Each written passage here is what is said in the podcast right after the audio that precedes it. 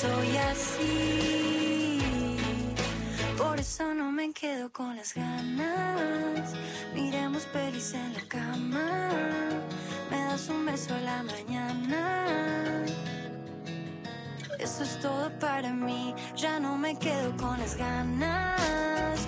Miremos pelis en la cama. Me das un beso a la mañana. Todo para mí. Ya no me quedo con las ganas. Miremos pelis en la cama. Me das un beso a la mañana. Eso es todo para mí. Ya no me quedo con las ganas. Ay, ustedes se merecían, claro que sí, unos segunditos más, dejar correr ganas de Soy Gotuso, que durante este segundo año consecutivo ha sido la cortina de Mujeres de Acá. ¿Cómo les va formal y oficialmente? Buenas tardes, una tarde veraniega, pesada, ha llovido aquí en la ciudad de Buenos Aires, pero aquí tenemos una especie de refugio de cascarón donde nos reencontramos y resuenan en cada una de las paredes de este cascarón palabras, historias que vienen circulando hace ocho años ya en estos micrófonos de la radio pública, en Radio Nacional, con el enorme desafío de llegar a cada punto de, de nuestro país, principalmente no ser exégetas ni portavoz de historias ajenas, sino que sean ellas y ellos quienes se las apropien y puedan contarlas en primera persona. Sabemos que durante el aislamiento más duro por la pandemia del coronavirus y en lo que siguió después, fueron las mujeres que en sus casas, en sus, barro, en sus barrios y en sus barros también, con sus familias o con sus vecinos, han puesto el cuerpo, su tiempo, su esfuerzo, la creatividad y también trabajo para asistir, acompañar a los propios, pero también a los cercanos. Las mujeres de organizaciones y movimientos sociales, espacios y partidos políticos, y como lo han hecho ante cada situación de crisis compleja y difícil, están ahí, atentas, tejiendo redes y movilizadas. En la, ha ocurrido a, a, comienzos de la década del 90, por supuesto también en la crisis política, económica y social del 2001. Están ahí, son las referentes y las caras visibles de estos espacios comunitarios que tienen, por, su, por supuesto, su propio recorrido, su propia historia, como por ejemplo Sandra, es muy joven y me voy a tomar el atrevimiento de decir su edad porque también tiene que ver con este recorrido a través de los años, esta construcción política, 58 años, tiene dos hijos de 20 y 21 años, nació en San Pedro, luego este, se casó y se fue a vivir a Varadero. Y hasta allí imaginariamente viajamos con la radio pública, con Radio Nacional, para conocer un poco la historia, la militancia, el activismo de Sandra con sus compañeros en este espacio comunitario. Hola Sandra, bienvenida aquí a Radio Nacional. ¿Cómo te va? Marcela te saluda. ¿Cómo estás Marcela? Muchos saludos para ustedes desde Varadero, para la audiencia y bueno, todo tu equipo de, de trabajo. Eh, bueno, bien, acá un poquito soportando el calor y bueno, ya arrancando con el comedor comunitario, con algunas tareas que tenemos acá. ¿Esta hora, cómo es esta hora, Sandra, de, de laburo en, en, el espacio comunitario en el que, que vos encabezás? Por ejemplo, ¿cómo es un día tuyo? Nosotros, bueno, yo en mi caso soy la que primero arranca la marcha. Eh, te voy a agradecer lo de juventud. somos, en somos realidad los 58 años se sienten y bueno, yo arranco muy tempranito, pero bueno, porque siempre me gustó madrugar también, creo que se aprovecha mucho más el día. Sí. Arranco a las 6 de la mañana, 6, 6 y 10, ya ando organizando todo para poder abrir el espacio. El espacio arrancó siendo hace algunos años acá, una era una casita muy humilde, muy muy muy este apenas habitable, que tenía pieza, cocina y baño. Nosotros con mucho esfuerzo con mis hijos la compramos. Uh -huh y eh, tenía un espacio muy grande de patio, o sea, la, la, mayoría del espacio de lo que era la casa en sí eran, eran patios, así que bueno, un poco dado por la crianza, uno a veces trae cosas que un poco las trae por las crianzas y otras veces no sé de dónde vienen, hmm. que están en nuestra conciencia y que tiene que ver con, con ser humanos y con poder ayudarnos unos a otros y extendernos siempre la mano eh, no mirar lo que nos pasa a nosotros mismos, porque cualquier cosa que yo haya vivido o me haya pasado no es más que lo que le ha pasado, quizás en más o menor medida, uh -huh. a muchas otras personas o a otras mujeres o a, o a otras o a otros seres humanos. Así que me crié con, con mis abuelos, eh, bueno, mi abuelo falleció muy joven, eh, cuando yo era muy chica, quedamos sola con mi abuela y mi abuela era un poco la la que ahora sería la que llevara adelante un espacio ¿Cómo se llamaba la abuela? Irma. Irma. ¿Cómo era Irma? Irma, bueno, me, me has tocado. un- Ahí está, hablemos de Irma. Es, es bueno traer a gente que, que nos ha Me marcado, nos ha surcado el de camino. mi- ¿Cómo era la abuela de Irma? mi vida. Eh, O te reconoces, ¿no? Porque uno cuando, cuando crece y se va convirtiendo en, en mujer y madre, también se ve a la distancia en, en actos, en, en cositas del día a día, como esas personas que, que a uno la, la han marcado y la han enseñado y le han dado herramientas, ¿no? Sí, totalmente. Bueno, Irma era un ángel, Irma era una persona que era muy humilde y nosotros vivimos eh, mucha humildad eh, desde que yo fui chica hasta que hasta que fui grande y que bueno, después ella falleció.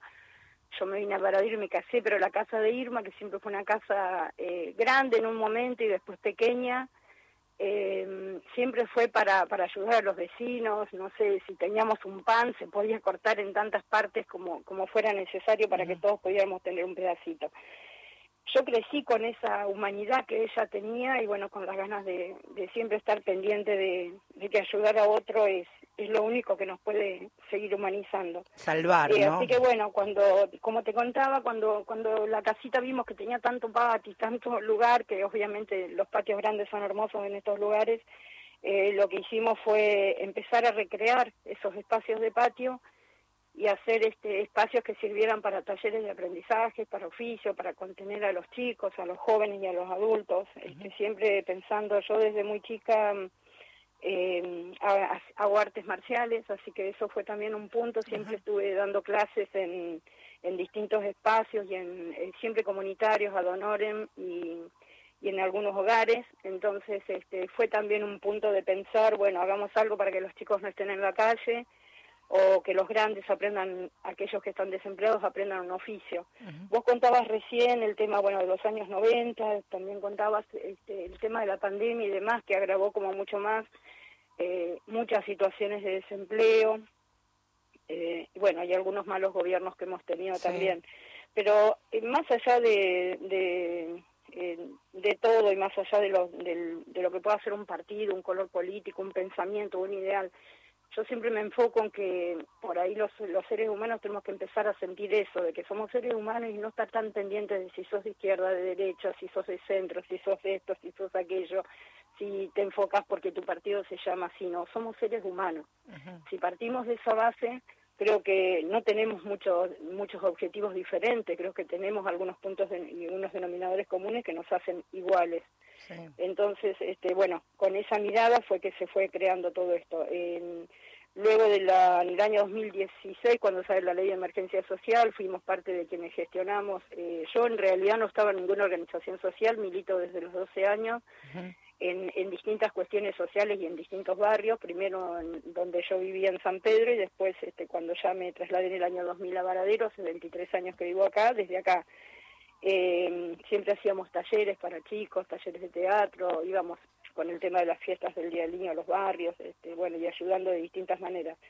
Eh, lo que hicimos yo a partir de fines del 2017, recién ingreso eh, como, como posibilidad, digamos, de poder este, sentir que se puede estar más contenido ayudado dentro de lo que es un grupo colectivo, que quizás con mucha más experiencia en cuestiones sociales y políticas, y me acerco a la organización social de Federico Fagi- Fagioli, Nuestra América MP. Eh, políticamente estamos dentro del Frente Patria Grande de Juan Graboy, pero más allá de todo eso que yo te contaba, me retrotraigo a lo que dije hace un ratito. Somos seres humanos, no importa si sos de este frente o del otro.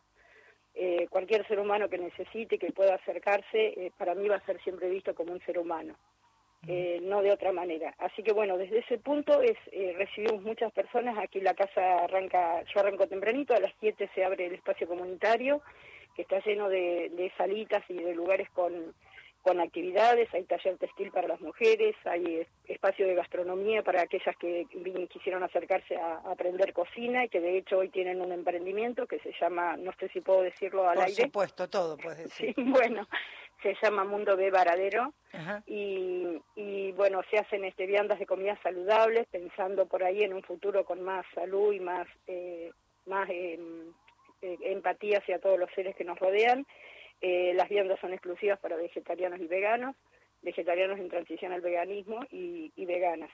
Eh, más allá de eso, se hace un comedor comunitario todos los días para distintas personas que vienen de distintos barrios a buscar una viandita porque precisan un, refuerzo en su comida diaria, ¿no? Y en esa y, en esto de, todos los días que precisan su, su viandita diaria, eh, imagino que te habrás cruzado y encontrado con un montón de, de historias, esto ¿no? De, de, mirarse a los ojos y no solo el asistencialismo de entregar o llenar el tupper o el recipiente y volver a casa para, para matar el hambre, sino que también hay otro trabajo que tiene que ver con el, un lugar de, de brazos y de puertas abiertas, de invitarlos a los talleres, a los encuentros, sí, totalmente. Sí, sí, totalmente. Acá se hacen distintos talleres, de charlas, de debates, hacemos debates eh, de distintas temáticas que nos, que nos enfrentan a todos. Eh, hablamos de masculinidades, hablamos de violencia de género, hablamos de, de, niñeces y de un montón de cosas que de, consumos problemáticos. Eh, tenemos un equipo de profesionales, eh, trabajadora social y psicólogo que vienen a la casa dos veces a la semana. ¿Y ahí cómo es, Sandra? ¿Cómo, ¿Cómo es la articulación? Porque pienso, bueno, vos sos eh, la voz que representa seguramente a tus hijos que trabajan al lado tuyo, que colaboran, también imagino que a otros compañeros de, la organización, pero te quería preguntar también si hay presencia del Estado, si han firmado convenios con algún ministerio, con acompañamiento, con ayuda. bueno, nosotros a través de las actividades de oficio, que tenemos este servicio general, eh, servicio de obra en construcción, los compañeros, muchos de estas personas, eh, yo te comentaba que en el 2016, cuando sale la ley de emergencia social, le da nacimiento a los salarios social complementarios, mal llamados planes.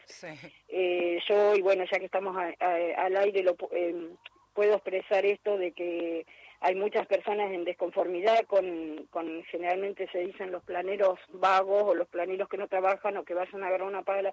Lo escuchamos diariamente y nosotros, este, por lo menos desde nuestro espacio, desde el día que salió la ley, que nosotros pudimos hacer gestiones, Acá pasan cientos de personas en el día, tanto para el tema de venir a hacer un oficio, de venir a, utilizar alguna de las herramientas que tenemos de trabajo, o para poder hacerse de un, de un ingreso que no lo tienen, hoy son todos trabajadores informales, y, y, más allá de eso, trabajan, nosotros trabajamos de lunes a sábado, acá no existe ese, esa etiqueta que algunos dicen del planero vago, eh, hemos gestionado salarios sociales que hoy le llaman potenciar trabajo y las, las chicas que vienen o los, los jóvenes, las jóvenes, eh, gente grande, tenemos muchas mujeres grandes y hombres grandes, eh, han venido no solo a aprender un oficio, a hacerse de un trabajo, sino a trabajar todos los días del mismo.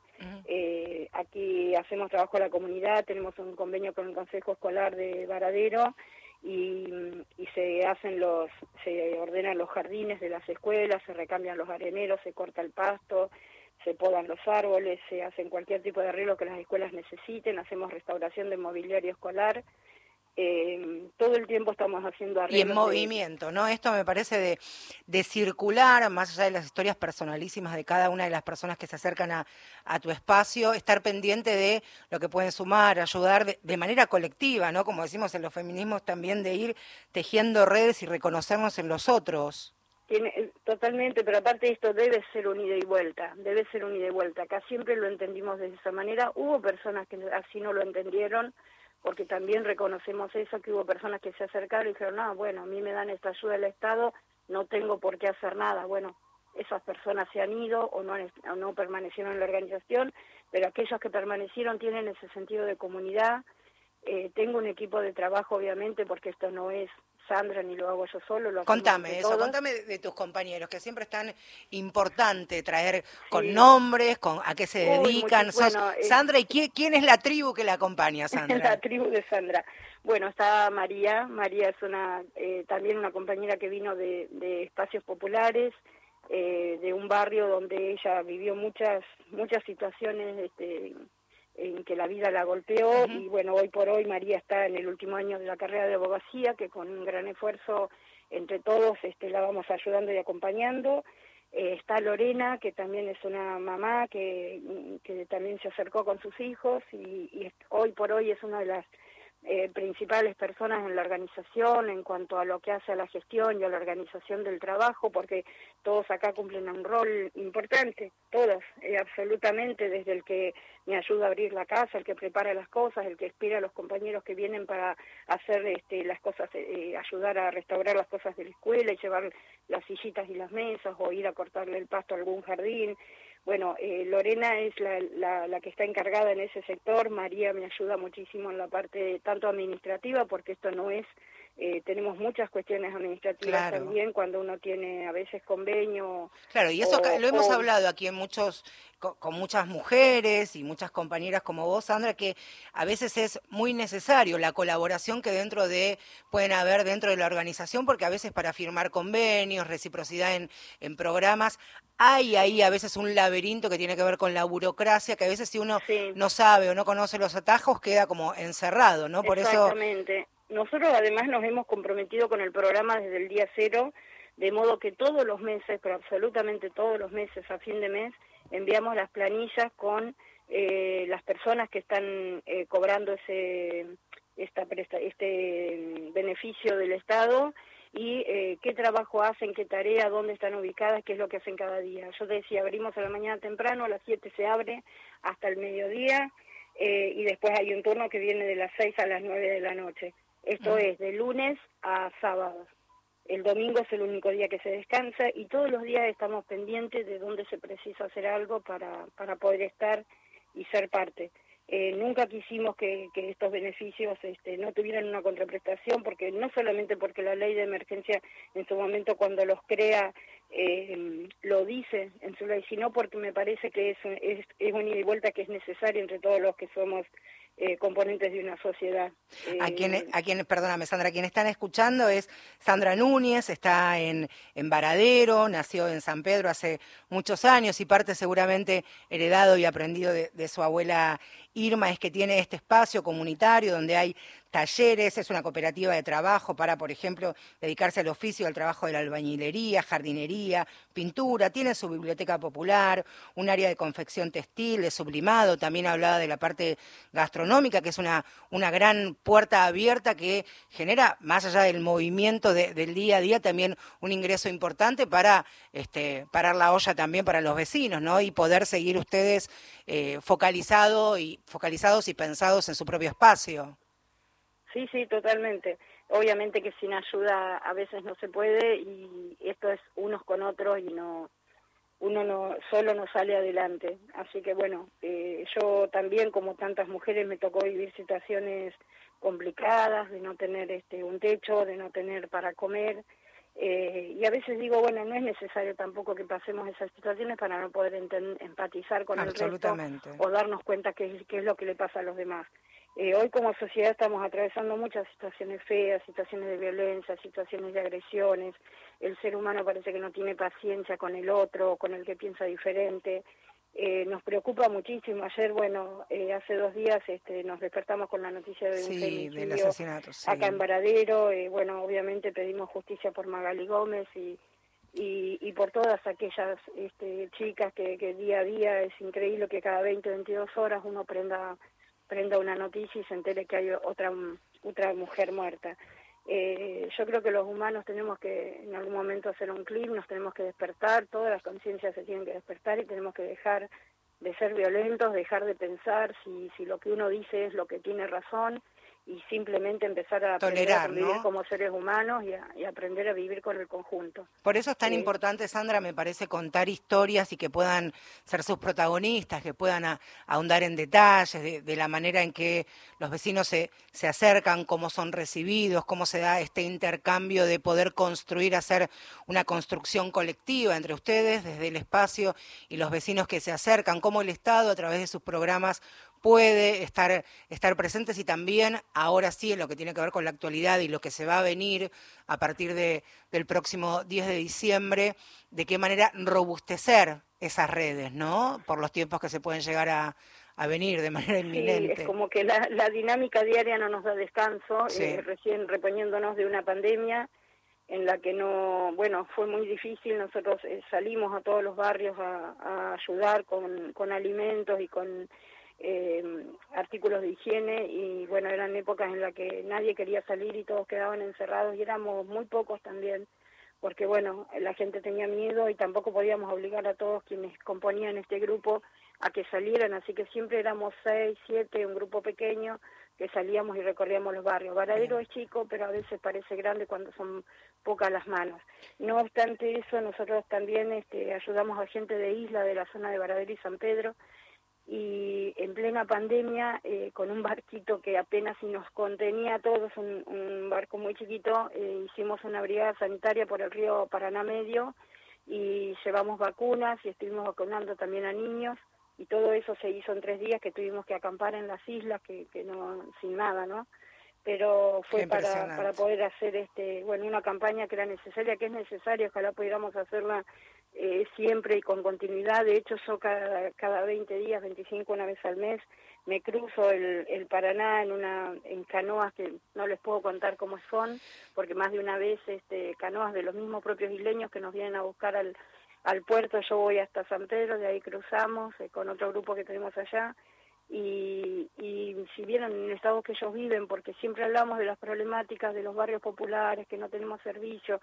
Yo vivo en un barrio popular, no tengo no tengo cloacas, este, no no hay, acá no pasa el gas natural.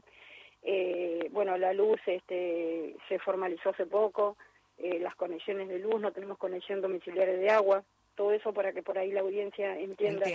Y aún así, aún así estamos mucho mejor que lo que pueden estar la gente de isla. Ustedes no se imaginan cómo están ellos eh, pasando situaciones muy muy complicadas y viviendo en situaciones hemos cruzado con canoas que tenían agujeros y que con un carrito teníamos que ir este, sacando el agua que nos sí, hace, la canoa para poder llegar hasta el otro lado. Hace poco tiempo también hablamos con ese programa se llamó Las Mujeres del Paraná, de la, cooperativa de, pescadores y pescadoras también que contaban y nos nos ofrecían una, una foto ¿no? de la película también, que lo que ha significado la bajante, lo que ha significado la pandemia, también los incendios, los incendios, este cambio climático que, que, tanto nos está afectando. Así que, Sandra, yo te quería agradecer mucho estos minutos aquí en, en Radio Nacional para que pueda conocerse tu historia, que en realidad también es historia de un montón de mujeres y hombres que a lo largo de todo el país abren sus puertas, ofrecen su, sus espacios y replican e intentan llevar la herencia como vos de, tu abuela Irma y que seguramente debe estar calando hondo en tus dos hijos. ¿Cómo se llaman? Mis hijos Bernardo y Román, que también este, trabajan acá y hacen este, tareas comunitarias y bueno, están muy comprometidos también con, con todo lo que significa ayudar al otro, empatizar con el otro y, no mirar para el otro lado. Ahí está, la fruta no cae lejos del árbol. Viste que la fruta, la... fruta, como quien dice, no cae lejos del árbol. eh, gracias. Gracias, sí. yo agradezco mucho a la vida eh, haber tenido los abuelos que tuve. Eh, no tuve papás porque mis papás me dejaron y no y me dejaron en casa de mis abuelos, pero yo estoy agradecida por eso, porque ellos me, me hicieron ser lo que yo soy hoy y, agradezco que mis hijos hayan comprendido también eh, que bueno, que el camino de ayudarnos es el camino de ser humanos, no de otro. y acompañada siempre por acompañada siempre por perros. Está bueno escuchar el ladrido, ¿viste? También tomados de, eh, tomados de, como es, adoptados de la calle. Tenemos dos perritos que son terribles, están todos guardianes seguro. Y tenemos diez gatos, por si fuera poco, que se fueron agregando, agregando. Yo vine con una sola y se fueron agregando y venían y bueno. Seguro que es un espacio. damos de comer y acá duermen todo el día y por ahí se van y vuelven y así. Eh, yo soy la agradecida. Eh, Gracias. Porque si bien acá en la localidad tenemos muchos medios locales, los medios locales, aunque te parezca mentira, no se han acercado nunca en todos estos años a nuestro espacio. Así que es muy poco lo que se han acercado. Sí reconocemos que, bueno, tenemos este, desde el municipio, a través de la, de la mesa de género y a través de la dirección de género y diversidad, hemos tenido mucho apoyo para muchas situaciones que hemos enfrentado, porque uno se va chocando con un montón de situaciones, eh, tanto de mujeres como a veces de niñas, y, bueno, tuvimos muy, muy buen apoyo en ese sentido, así que bueno. Acá eh, tenés un, un espacio amigable y, y, amoroso. Sandra, un gusto conocerte, a vos, la historia, la historia de tu familia. que nos vengan a visitar algún día. Ay, claro que sí, me encantaría. abrazo enorme, Sandra, a la distancia, un cariño. Gracias por las notas. Ahí está. Cuando decimos mujeres de acá, ese de acá es Sandra Núñez. Su historia, su compromiso y su activismo en pos de sus propios vecinos. Ya venimos.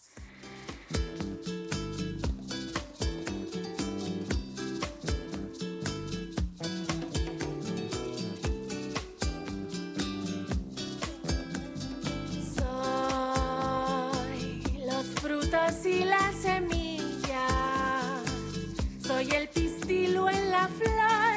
dobla su cuello y saluda al sol. Enredada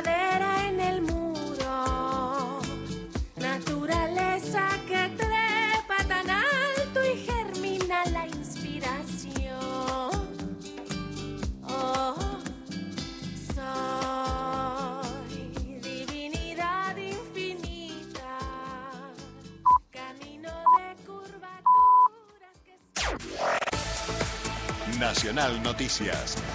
El país en una sola radio. Es la hora 19, 30 minutos en todo el país. La vicepresidenta electa se reunió con senadores de la oposición. Victoria Villarreal mantuvo reuniones con los bloques de Unidad Federal, el PRO y el Frente de Todos antes de que se realice la Asamblea Legislativa que consagró ganadora de las elecciones presidenciales. Los senadores ratificaron que el presidente provisional del Senado debe ser elegido por el oficialismo, como ya se había pronunciado la vicepresidenta de la Nación, Cristina Fernández de Kirchner. Una electrónica fueguina anticipó la cesación de 1.200 contratados y suspensiones. Se trata del grupo Mirgor, uno de los principales fabricantes de electrónicos y autopartes de Tierra del Fuego. La empresa suspendería a la totalidad de sus empleados efectivos hasta el 18 de diciembre, fecha en que los licenciaría por vacaciones. Datos del tiempo. en Río Grande la temperatura es de 10 grados, humedad 43%, cielo despejado. Aquí en Buenos Aires 24 grados, una décima, humedad 68%. El cielo está cubierto. Informó la radio pública en todo el país. Más info en radionacional.com.ar. Tu verdad, tu identidad está en el diario. Radio Nacional. Para la oreja, está llegando. Panorama Nacional de Noticias. Todas las radios. Una, sola, señal.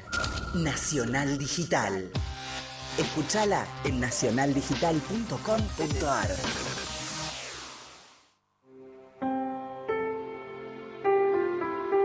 Cuentos de Medianoche. Quique Pessoa. Lunes a viernes. 0 a 0.30.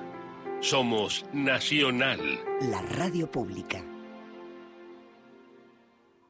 144. La línea gratuita de contención, información y asesoramiento para mujeres en situación de violencia en sus diferentes formas. 144. En todo el país, los 365 días del año. Todos los días. La radio pública.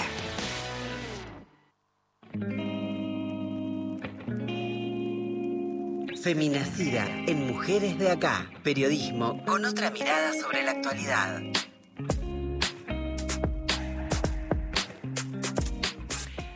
Segmento este que compartimos ahora con Agustina. No, hoy está Vicky Lanza, ¿no? Victoria Lanza, colega, compañera de Feminacida. Un aporte, una mirada a nuestra agenda de género, derechos humanos y feminismo. ¿Cómo va, Vicky? Hola, Marte, ¿cómo estás? Pero muy bien, ¿y vos? Bien, acá, eh, cansada por esta, a esta altura del año, pero estamos, estamos bien. Alerta, siempre y atentas, no bajar la guardia. ¿Con qué Bueno, venimos, Vicky? Venimos asistiendo a una serie de eventos que están atentando, ¿no? Sin dudas contra la convivencia democrática. Eh, la semana pasada, al grito de tortilleras me tienen harta, una pasajera de la línea 561 eh, atacó con golpes y patadas a una maestra que era lesbiana y estaba yendo a trabajar a su a su lugar de trabajo, que es en, en la zona sur del Gran Buenos Aires. Y decimos que son eventos que están motivados por odio no a su identidad de género, pero que están avalados por ciertos discursos que se están legitimando, no producto de los sentidos que se están construyendo desde el poder y desde Y que se vienen. ¿no? Esa, esa construcción que se ha hecho, primero de manera socarrona, pero lenta, de manera subterránea, se fue robusteciendo hasta vivir esta situación que vos decías con, con la docente, que tenía una cinta en, en su mochila con los colores de- del arco iris, que no es aislado, no es un hecho extraordinario, por lo menos en estos últimos 15 días para tomar un parámetro de tiempo. Bueno, le contamos a quienes nos escuchan que en estos días hubo un recrudecimiento de estas amenazas, ataques y vandalismo a instituciones vinculadas con políticas públicas en materia de género. Hace unos ocho días la sede de la Dirección de Mujeres, Género y Diversidad del Partido de Punta Indio fue atacada. Una mañana apareció con vidrios rotos, paredes pintadas, sin ir más lejos el Ministerio de la provincia repudió esto, esto que sucedió. Y el viernes pasado tuvieron que evacuar el edificio del Ministerio de Mujeres, Género y Diversidad de la Nación por dos amenazas de bomba que recibieron durante la jornada, durante la presentación de un proyecto audiovisual.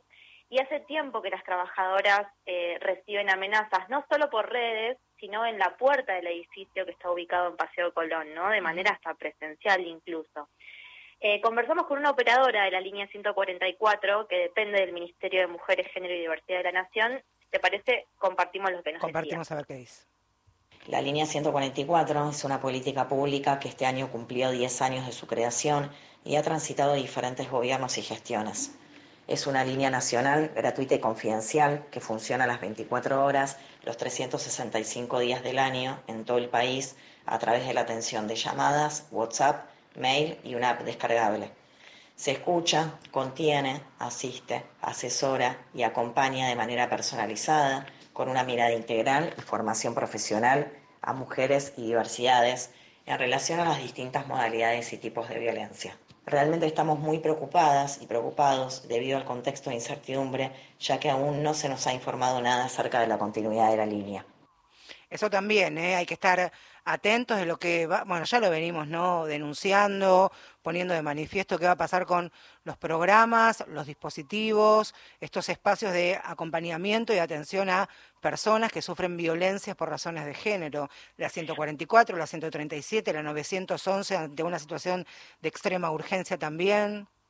Bueno, la, la, posición de trabajadores y trabajadoras de, la línea fue aprovechar como estas circunstancias, estos malos momentos que atravesaron para poner en valor el trabajo que se viene haciendo, ¿no? Eh, eh, en la línea que depende del Ministerio de Mujeres, Género y Diversidades, son 140 profesionales que atienden un promedio de 340 llamadas por día, unas 10.000 al mes, unas 125.000 al año, e intervienen ante todo tipo de violencia, ¿no? Que reconoce la ley 26.485, ¿no? Eh, digamos, no es no no son ni ñoquis del Estado como se las suele eh, ofender, ¿no? Como que siempre está esa esa ese, lugar común exactamente para para banalizar o para subestimar el trabajo cuando en realidad lo que nos contaban las trabajadoras cuando estuvimos conversando es que durante las amenazas de bomba, por ejemplo, bueno, las trabajadoras fueron evacuadas y en ese momento había gente que estaba llamando para pedir ayuda, ¿cierto? y en ese momento se dejó de, de atender a quienes realmente estaban necesitando. Eh, ¿Te parece que escuchemos el segundo aporte? A ver cómo. Como trabajadoras y trabajadores de la línea 144 del Ministerio de Mujeres, Géneros y Diversidad de la Nación, venimos sufriendo desde hace un tiempo cierto hostigamiento a través de los diferentes canales de comunicación que tiene la línea. Notamos que esto se exacerbó luego del resultado electoral, habilitando algunos discursos de odio como es de público conocimiento, el viernes pasado se han recibido dos amenazas de bomba en el edificio donde funciona la línea. Al ser evacuado, generó que se tuvieran que abandonar los puestos de trabajo y dejar a las personas sin atención. Como consideramos que la violencia nunca es un camino de construcción, queremos darle relevancia a nuestro trabajo y de esta manera visibilizar lo que hacemos diariamente. Y quiero repetir, Vicky, antes de despedirte, que son 140 profesionales, como decías vos y apuntabas, que atienden un promedio de 340 llamadas por día. Algunas no pudieron asistir por estas dos amenazas que tuvieron. Son cerca de 10.400 al mes y 125.000 al año. Mirá si no es necesario esta línea que por otro lado es federal. Vicky, ¿algo más para, para sumar? Básicamente que, que, la línea está para, para que las personas puedan acudir y que este año se ha sumado la accesibilidad para personas sordas y hipoacústicas a través de videollamada, como así también la atención a diferentes, en diferentes idiomas, lenguas indígenas, digamos, es realmente federal y está para que llame quien lo necesite. Vicky, nos reencontramos la próxima semana, si te parece. Dale, Marce, te mando un abrazo. Abrazo grande.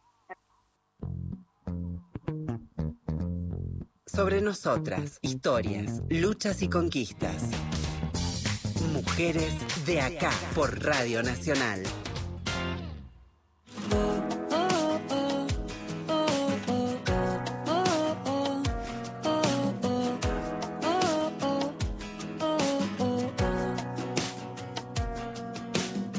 Ahora que estoy bien, ahora que estoy bien, que ya lloré, ya me levanté,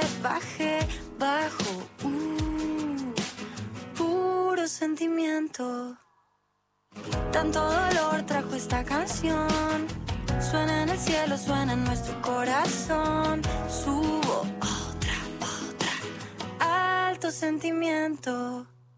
Por eso no me quedo con las ganas. Miremos pelis en la cama. Me das un beso a la mañana. Eso es todo para mí. Ya no me quedo con las ganas. Miremos pelis en la cama. Me das un beso a la mañana. Eso es todo para mí.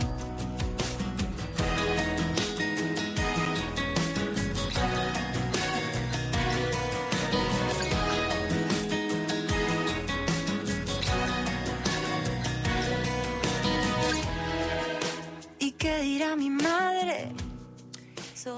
La historia comenzó a escribirse en octubre de 2017, finalizando ese año, seis años atrás. Historia que después se iba a multiplicar con otros protagonistas en distintos espacios, en distintos lugares. Acompáñenme a hacer este recorrido. González Catán, La Plata, Capital Federal, Florencio Varela, Campana, Olmos, Ezeiza, la provincia de Salta, José Lon Suárez aquí en San Martín, Junín o La Tablada en la provincia de Buenos Aires. Hay también retratos de experiencias en Catamarca, Mercedes, Chubut, Magdalena, Marcos Paz y la lista sigue y la lista continúa y va a continuar. Claro, ¿qué tienen en, en común? ¿Cuál es la línea invisible o no tanto que une a todos estos espacios? Porque estamos hablando de servicios penitenciarios, cárceles o penales, como más les guste llamarlo. Los libros tras libros tras las rejas es este libro que cuenta el recorrido de Ana Sicilia, primero como tallerista, pero también como divulgadora del hábito de leer. Nació en Bursaco, en la provincia de Buenos Aires, es licenciada en Ciencias de la Comunicación, egresó de la Universidad Nacional de Quilmes y es impulsora también de este proyecto, Libros en los Pabellones. Hola Ana, bienvenida, ¿cómo te va? Hola Marce, pero qué hermosa presentación, un lujo estar hablando con vos y bueno, del otro lado tu, tu fiel audiencia ¿Cómo y estás? el equipo ahí acompañando. Muy bien, muy contenta de estar con vos. Vos sabés que leí, por supuesto, libro tras la reja, porque primero me parece una enorme responsabilidad cuando uno habla con un autor o con una autora, periodista, que debuta haciendo su, su primer libro, leerlo e intentar pensar y ponerse en el lugar de- del escritor cuando es una experiencia tan personalísima que lleva seis años y que te ha atravesado de una manera tan, tan visceral. Ana, la primera pregunta es, ¿por qué las cárceles? Qué lindo lo que decís y, eso habla también de, de tu profesionalismo, por supuesto, de excelencia.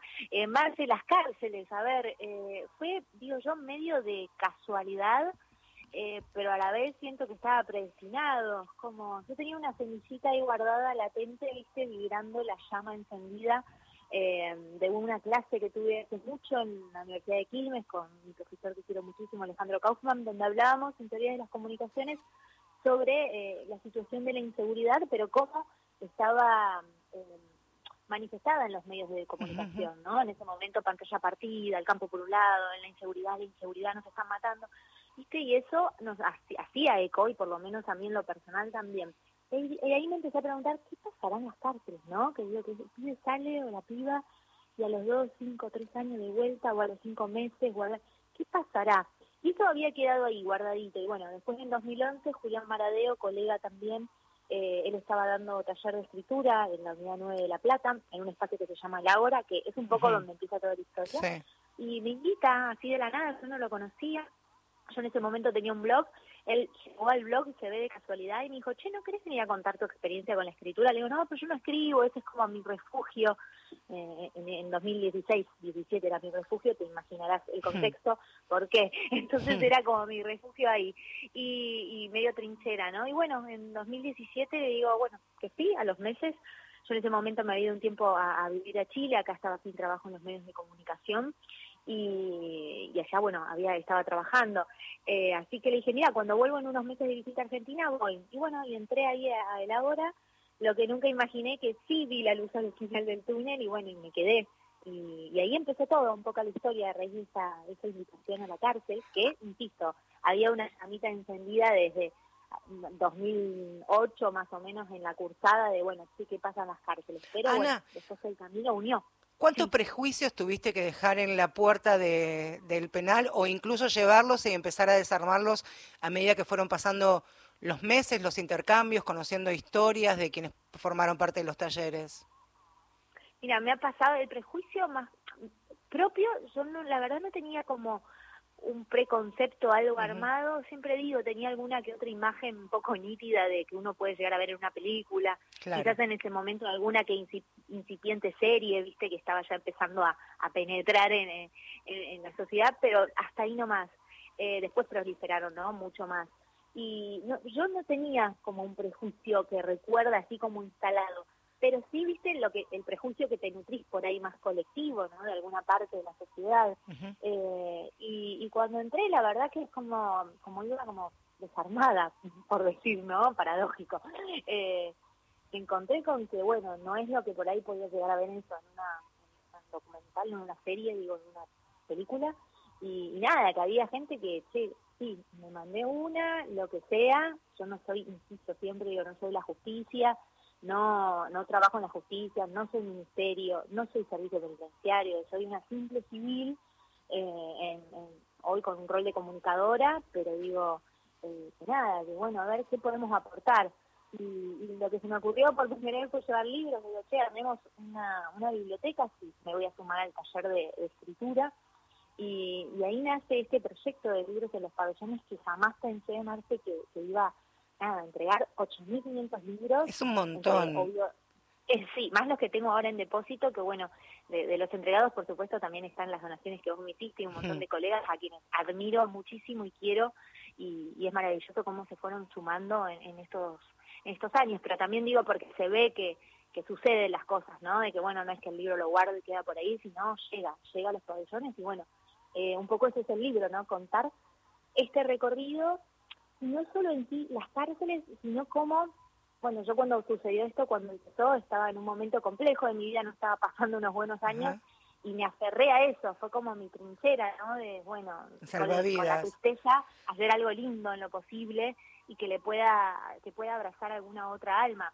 Insisto, sin romantizar las cárceles. Sí, eso te quería preguntar, porque es- libertad. Es, es interesante esto que también eh, de manera implícita está en muchas historias, que es una cronología, literalmente, libros tras las rejas, es la cronología de, de Ana, detallado en, en los días, en los penales que ha ido, en personajes, con nombre, con sus particularidades. No hay en ningún momento una romantización, lo que tenga que ver con, con el mundo del AMPA o el mundo de, de- de la delincuencia, sino que contás historias de gente que están cumpliendo su pena. Sí, sí, sí, como traté de ser lo más descriptiva y, y austera, digo, posible, ¿no? Eh, eh, bueno, pasó esto en este recorrido y, y lo que también pretendo, me encantaría, deseo, es que aquella persona que, se encuentra con el libro, que compra el libro, que se lo cruza, que lo ojea, que lo que sea, es como, que mira, de la nada se puede armar un proyecto, ¿no? Y a veces estando en la misma eh, oscuridad o tristeza podés hacer algo lindo por un otro o una otra que encima te hace bien a vos, ¿no? Desde lo individual a lo colectivo, digo, siempre. Y, y ahí se puede ver en todo ese trazado de esos seis años, media, medio país recorrido, todo a pulmón. Y, Cuando decimos todo pulmón. Cuando decimos Sí. todo pulmón, el libro Tras las rejas, eh, esta, este primer libro de Ana está contado en detalle cuando a veces estaba el mango justo para cargar la sube, cuando el auto, muchas veces Ana, por otro lado, estaba roto y tirado ahí, algún amigo este, te podía prestar un auto, encontrarse a mitad camino de, con la esposa o la compañera de algún otro tallerista, digo, también se fue armando como, como redes, ¿no? Y, a y cuando decimos a pulmón, es a pulmón de verdad. Sí, sí, literal, eh, o a veces que me decían, bueno, venid a tal provincia o algún detenido o detenida, porque la mayoría de las cárceles a las que entro es porque algún detenido o detenida o algún familiar de ellos te dice, "Che, Claro. ¿por qué no traes libros acá? Y, y por eso se armó tan fuerte, digo, y, y, y tomó tal magnitud, ¿no? De, insisto, 8.500 libros entregados, todos gracias a las donaciones de ustedes, de los que están del otro lado, y, y el ir de cárcel en cárcel, bueno, un poco en el libro se cuenta esto, ¿no? De, bueno, acá con una tarjeta, acá espero que de pagar las tres cuotas del pasaje y me saco otro y, y así. Después, bueno, el de boca en boca, eh, digo, el, el tomar otro recorrido, o mejor dicho, eh, yo estaba con más presencia en los medios los últimos años, también te permitía que, bueno, Sí, alguien te veía y te invitaba y se fue armando desde otro lugar y bueno, hoy ya fundación y, bueno, el libro es eso un poco, la precuela, digo, de, de lo que hoy es la fundación que empieza a dar sus primeros pasos y veremos qué pasará en los próximos años. Claro, que eso permite, por supuesto, acceder y tener más recursos, contactos, redes, como, como decimos nosotras. Ana, hay una parte que a mí me, me, me llama la atención, que tiene que ver con, con algún intercambio con, con, los talleristas, con algunos de los detenidos, que hablabas de, los sueños, ¿no? Y uno también atravesado por estas imágenes, incluso como periodista, como a veces uno erróneamente también y desde la ignorancia intenta construir una realidad que le es ajena, súper este, lejana, que tiene que ver estar privado de su libertad. ¿Con qué respuestas te has encontrado cuando les hablabas de, de los sueños y había un libro de por medio que sabemos que cuando se abre pueden disparar muchos, muchos de estos sueños también. Eh, la primera vez que lo pregunté, eh, medio sin querer, eh, salió en, la, en, en, medio de una clase, una clase compleja, año 2018, económicamente y socialmente estaba compleja la situación y lo veía muy reflejado, en, sobre todo en esta población que por lo general es la que está desprendida del tejido social y sus familiares también. Eh, y bueno, cuento ahí en el libro una anécdota, ¿no? Y, y, fue donde pregunto por primera vez, bueno, pese a toda esta oscuridad, todo esto feo que está pasando, eh, ¿qué, qué, con qué sueñan? ¿Qué sueñan ser o hacer, no? Eh, el día de mañana, digo, para no cometer quizás el mismo error que les trajo hasta acá, eh, ¿no? Para encarar la vida de otra manera y aprovechar la segunda oportunidad uh -huh. después de la condena cumplida. Y un silencio, ¿viste? Y ese silencio a mí me rebotó, me hizo eco, entonces a partir de ahí empecé a preguntar en cada cárcel que voy, a cada pabellón que visito, ya sean institutos para adolescentes privados de libertad, eh, o cárceles de mujeres, de hombres, acá en otra provincia, en todos lados pregunto qué sueñan. Y, y, y, aparece siempre el silencio y después, bueno, alguno que otro que también se va animando, empieza a romper y, y hable y comenta algo y ahí te comenta el otro.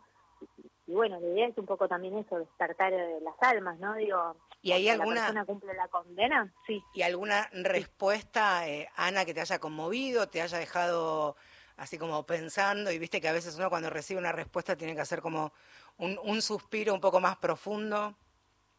Sí, sí, sí. Eh, me acuerdo que estaba en Junín, uh -huh. eh, en la unidad de Junín, en la 13, si mal no recuerdo, en el pabellón de mujeres, y cuando pregunto esto, estamos en, una, en, un momento donde en la pandemia donde se flexibilizaba, se abría, se cerraba, ¿viste? Bueno, también sí. yo dependía de esa disponibilidad sanitaria, ¿no?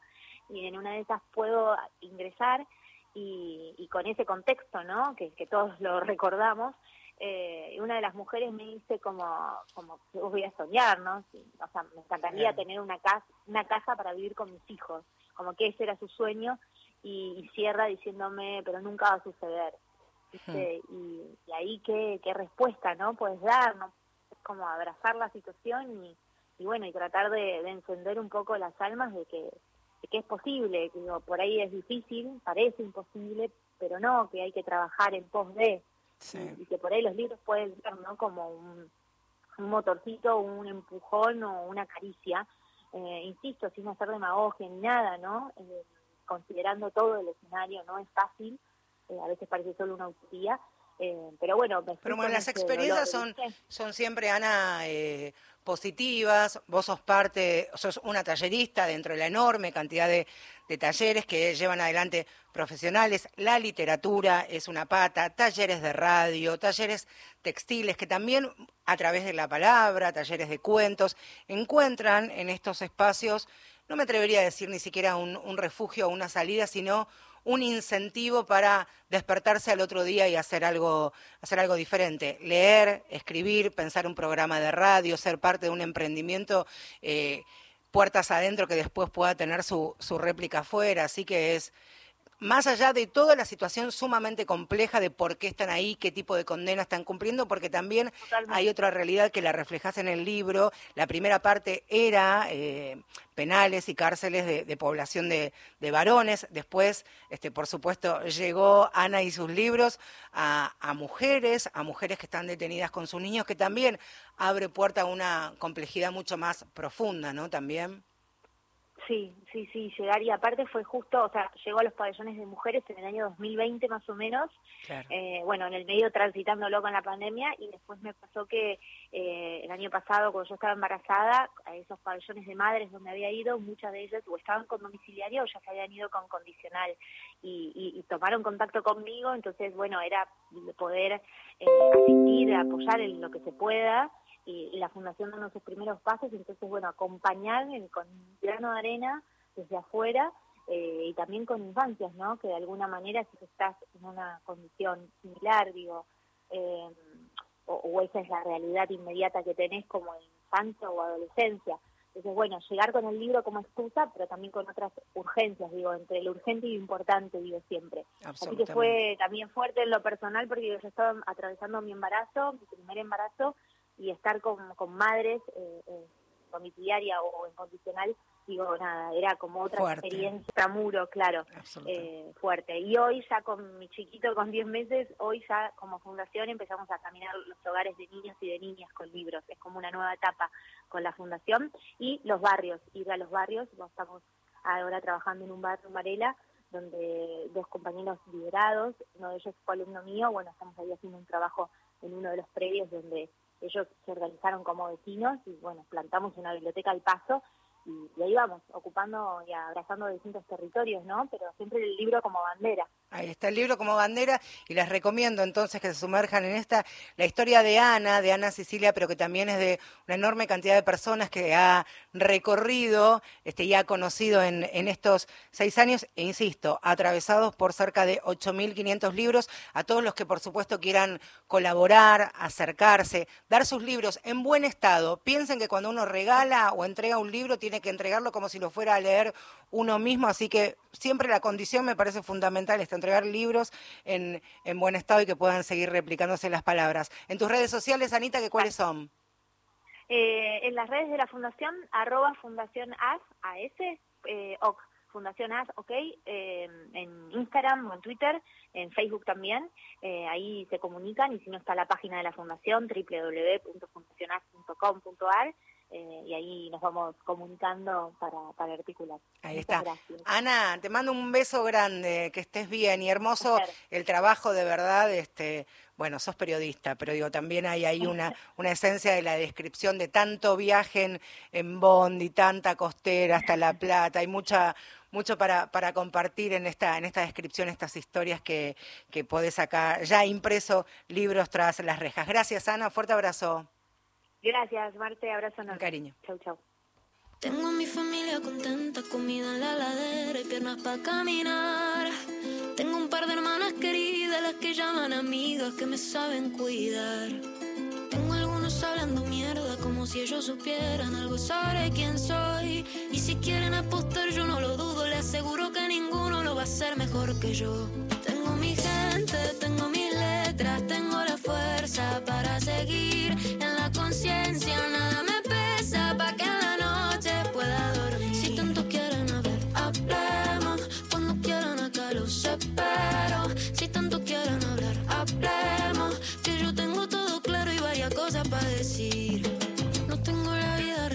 no tengo la respuesta, pero avanzo igual.